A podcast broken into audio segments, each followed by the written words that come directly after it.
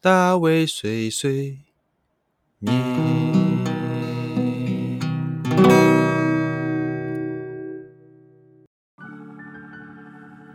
Hello，大家好，欢迎来到大卫碎碎念，我是大卫。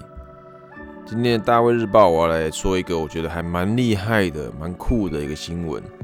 那其实它也是一个，就是呃，有关于日本现在的企业的文化跟企业的一个现象转变的一个新闻。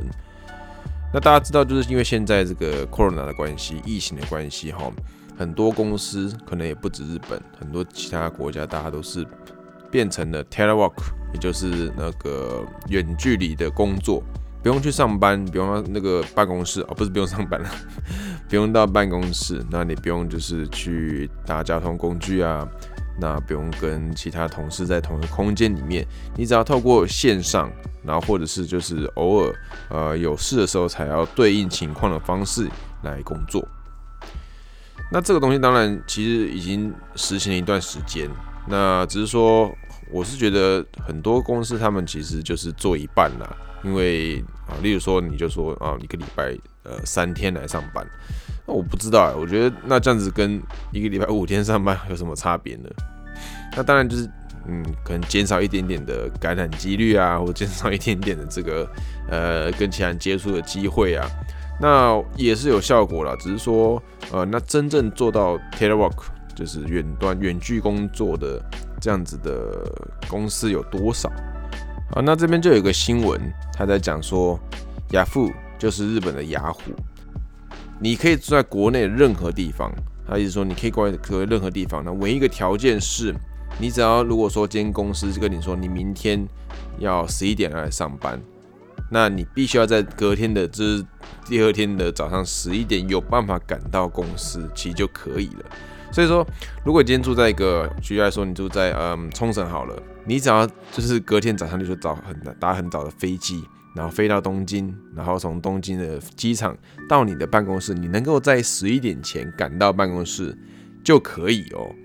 他没有规定你要住在哪边哦，所以说你今天只要有办法交通，然后时间上能够符合这个条件，你要住哪就住哪里，就在家里上班就好了。那为什么会这样子？因为他们嗯，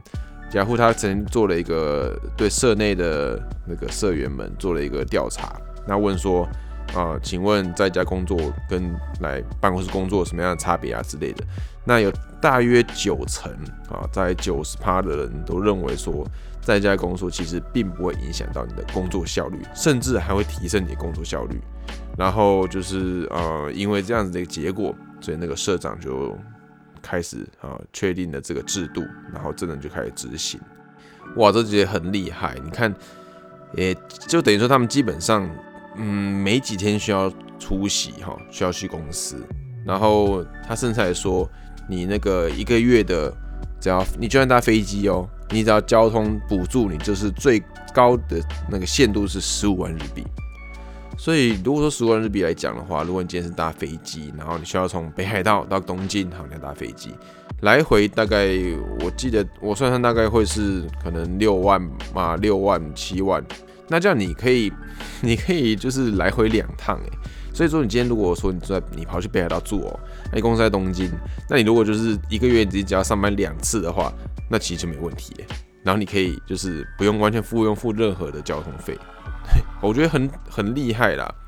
那会这样子，当然啊也代表他们其实应该是有很完善的这个远距工作的组织的这种这个系统，然后也都很完善了，所以才敢这样做。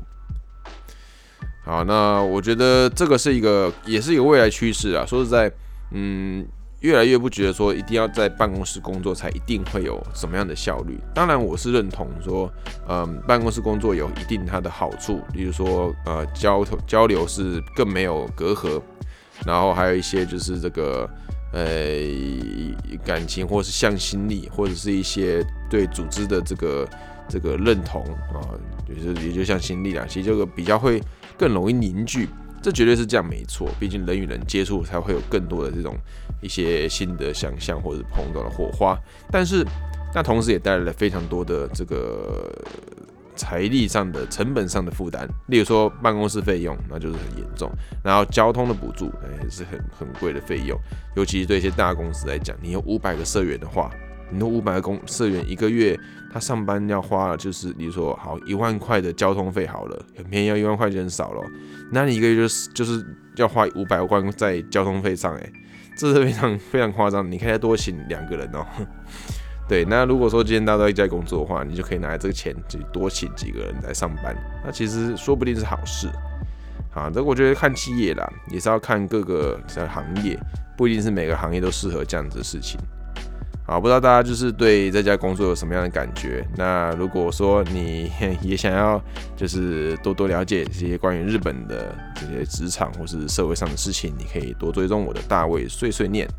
好，那也可以追踪我的 IG 跟我脸书，然后或者是在下面留言回复我。我们下次再见喽，谢谢你，拜拜。